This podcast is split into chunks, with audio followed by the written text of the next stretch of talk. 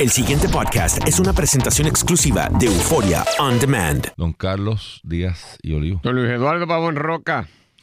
Eh, bueno, ayer se consumó la primera, el primer acto de este obra de teatro en dos actos, porque el segundo acto es hoy, donde, eh, y tal como ya se había más o menos anticipado, la Junta eh, aprueba un plan fiscal con... Y aquí empieza el, doble discurso yo no me atrevo a decir que es una unilateral, ni me atrevo a decir que es impuesto por la Junta, porque con excepción de unas partidas que son en la obra de teatro el eje de la discordia, el resto, el gobernador está de acuerdo. O sea, que podríamos decir, el titular podría decir, se aprueba el plan fiscal del gobernador, excepto por el tema de las pensiones, excepto por el tema de la legislación, llamada, la, mal llamada reforma laboral, esa que está dando bandazos por ahí hace unos meses. Y en esto concurren los dos. O sea, yo he escuchado a Ramón Rosario trazar la línea eh, con el tema de, con estas dos cosas que acabo de decir, pero con el resto no tiene ningún problema. O sea, no, hay controversia eh, mayores. Y escuché eh, a José Carrión anoche en Jugando Pelotadura, en, en el programa de televisión, y, luego el, el, análisis acá por radio del compañero Ferdinand Pérez.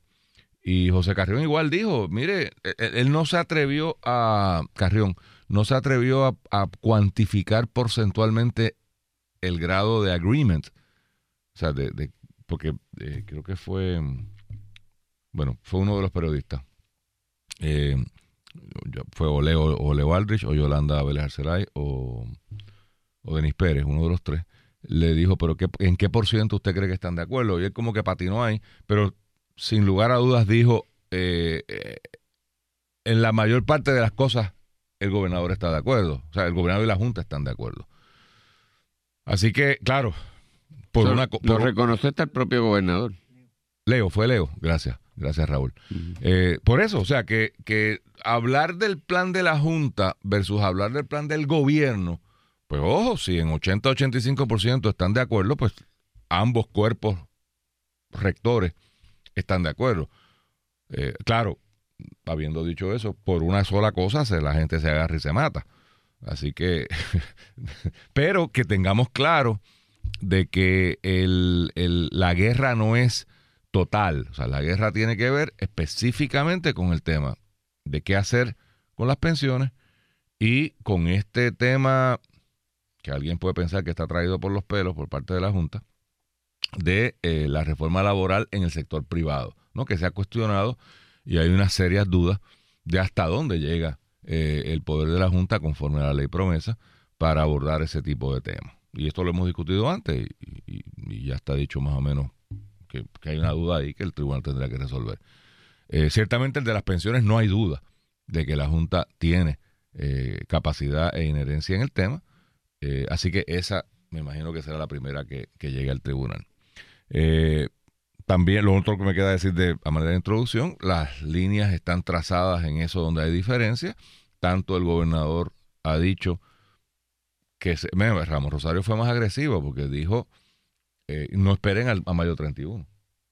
Desde ahora pueden hacer lo que tengan que hacer porque nosotros no vamos a legislar eh, lo que ustedes están pidiendo. Y ayer eh, Carrión también fue tanjante cuando le preguntó que, o sea, la pregunta fue algo así como ¿qué ustedes van a hacer si no, si no el gobernador no cumple con lo que se le estaba solicitando. Y él dijo, bueno, pues yo no soy abogado, pero iremos al tribunal y le meteremos mano eh, en el tribunal.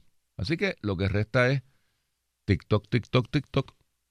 Eh, creo yo que tendrán que esperar hasta junio primero, en la medida en que el propio plan fiscal le da ese plazo al gobierno y la jurisprudencia de periódico no creo que sea la más apropiada para tú llegar al tribunal, sino que habrá que esperar a que pase el plazo señalado por el plan cuando no haya habido la legislación, pues entonces ahí es que creo estaría maduro. Pero esa es reforma laboral. Eh, lo de las pensiones, pues, pues de nuevo, no sé cuándo se escoja ese triggering effect. Carlos.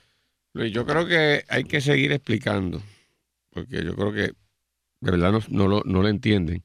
¿Cuál es el proceso en que estamos metidos? porque no es un proceso de discusión de relaciones coloniales versus poder imperial en, en este estricto momento, que, Que está ahí. está de fondo, ni siquiera tampoco es un problema ético de justicia en abstracto, que también está planteado. Es un problema simplemente de insolvencia económica. Es decir, aquí Puerto Rico dejó de pagarle a la gente que le prestó dinero o que le dio servicio o con los que Puerto Rico se comprometió de alguna manera. Y ha establecido que no tiene la capacidad para pagar porque el propio Puerto Rico así lo dijo. Esa gente presionó y reclamó sobre esto.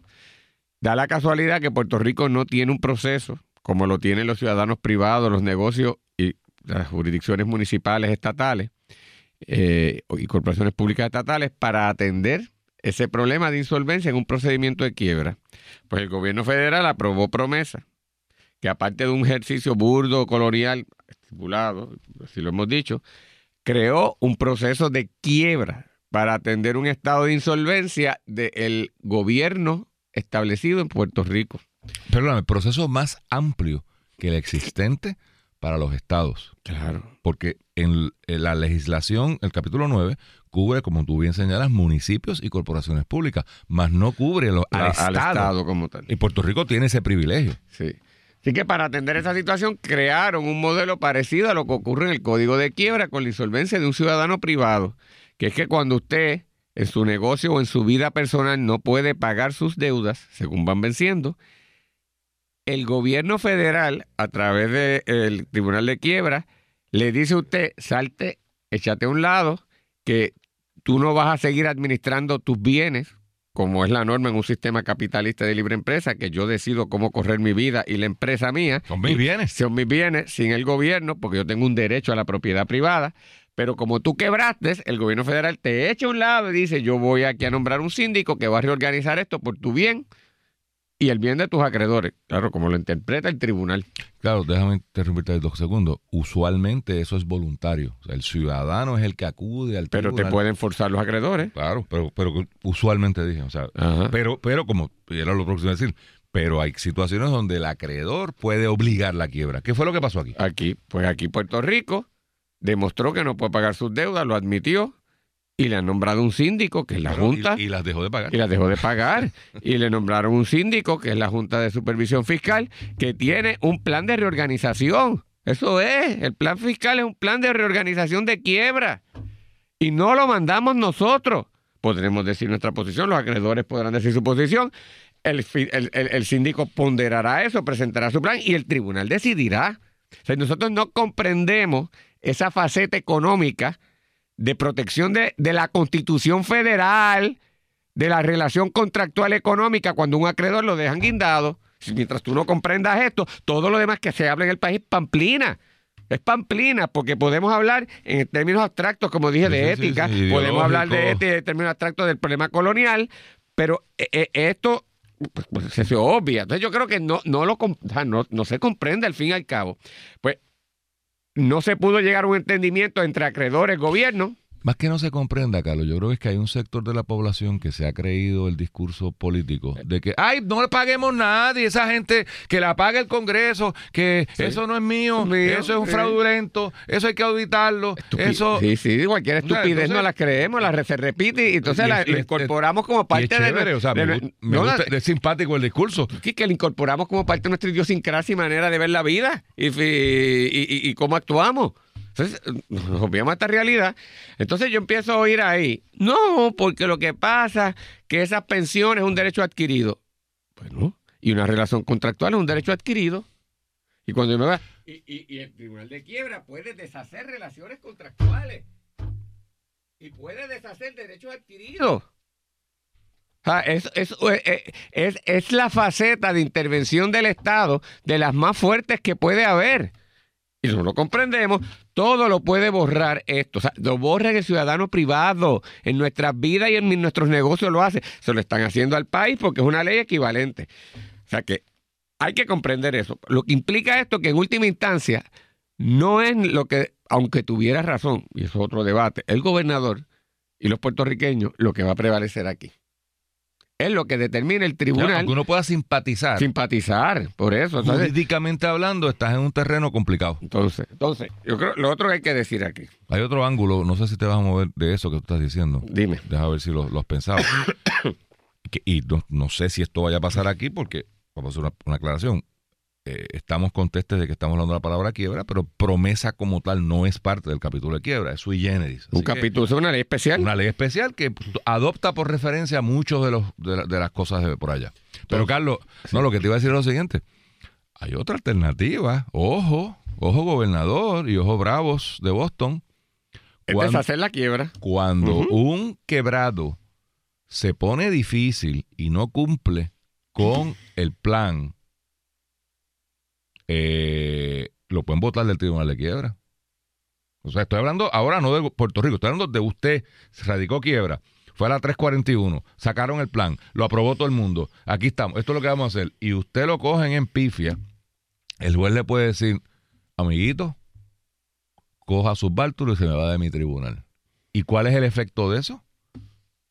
Que todos esos bonistas vienen demandas en cuantas... O sea, si usted piensa que hemos gastado chavo... y cosas. Por eso, si, si usted piensa que hemos gastado chavo en abogados, póngase el seatbelt.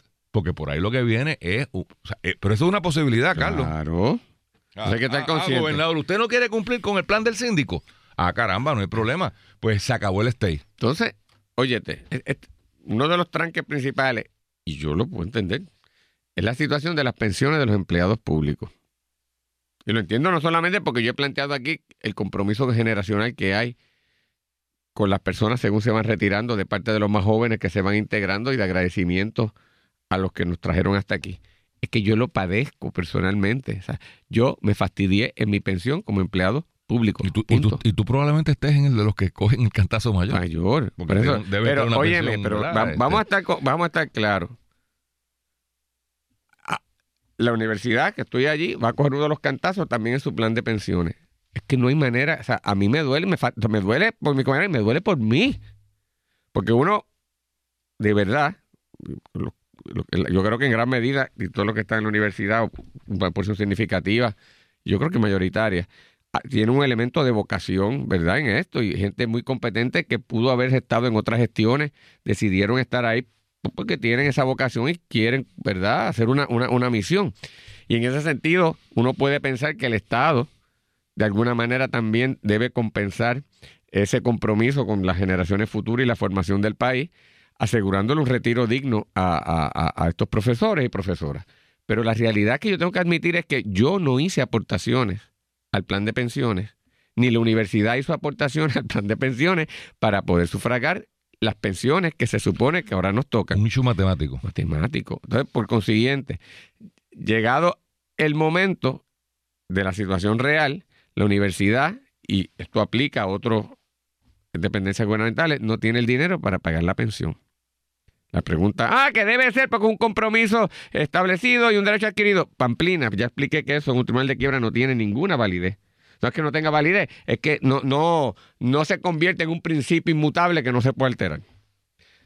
La pregunta es, no sé, no hay dinero para hacer eso. ¿De dónde lo quito?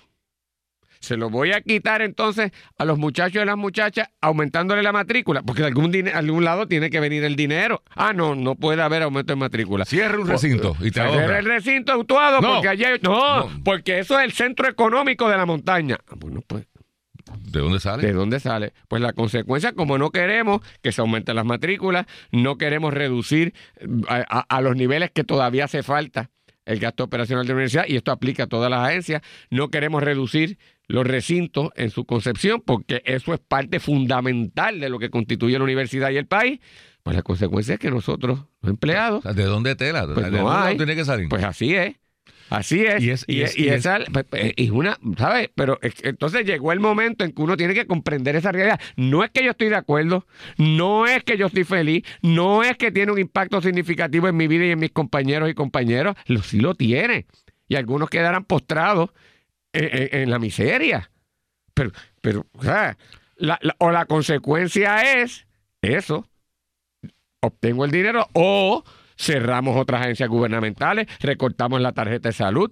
Eso es lo que te decir, Carlos, que ese Eh, análisis cerramos WIPR eh, y de ahí buscamos los chavos para que entonces en la universidad regalemos la, la matrícula, mantengamos los 11 recintos y nosotros tengamos las pensiones, porque es un problema matemático y como este país las destrezas de matemáticas no las tenemos, no lo podemos comprender. Y esto no es una, esto es una inversión, mire, la inversión cuesta dinero. Si no tienes el dinero, por más inversión que sea, no la puedes sufragar. Y esa es la contestación que no damos, Luis. Carlos, ese análisis que tú acabas de hacer es exactamente igual para el gobierno central. O sea, toda esta discusión sobre el sistema de pensiones, tú, estabas, tú te enfocaste en la YUPI, ¿verdad? con justa razón. Pero eso que tú acabas de decir, yo lo adopto por referencia con el gobierno central. Lo primero que hay que decirle al gobernador es, ¿usted quiere proteger de verdad a los pensionados? O sea, en serio, o sea, usted está siendo honesto. No hay ningún problema. Búsqueselo, eh, venda WIPR, ven, cierre un montón de agencias por ahí que no son esenciales. Y yo estoy seguro que si él va a la Junta y le dice, mire, el plan mío ahora es estas 50 agencias que no dan servicios esenciales, they're gone. Pero eso significa que hay que, hay que votar a esos empleados. Sí. No es esta teoría de que voy a hacer, voy a consolidar agencias, pero no se vota No a nadie. nadie. Pues si el 80% se va en nómina, por Dios. Y entonces esos chavos se los damos a los pensionados. Eso va a volar si se le presenta a la Junta. Lo que pasa es que nadie quiere cerrar a WIPR. Y es peor, Carlos, porque tú oyes al de la WIPR ahora que quiere, quiso, yo no sé si lo, yo creo que lo, lo mataron en la idea, que quería montar un estudio en Washington. Entonces, pero este señor se volvió loco. Estamos en quiebra, hay que buscar chavos, no hay para los pensionados, Sí. pero vamos a montar un estudio en Washington. Esto es esta administración, esto no es otra administración.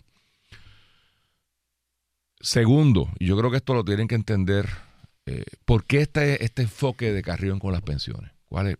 Primero, hay que entender que usted tiene que entender en qué campo de juego usted está jugando. Déjala, déjala para después.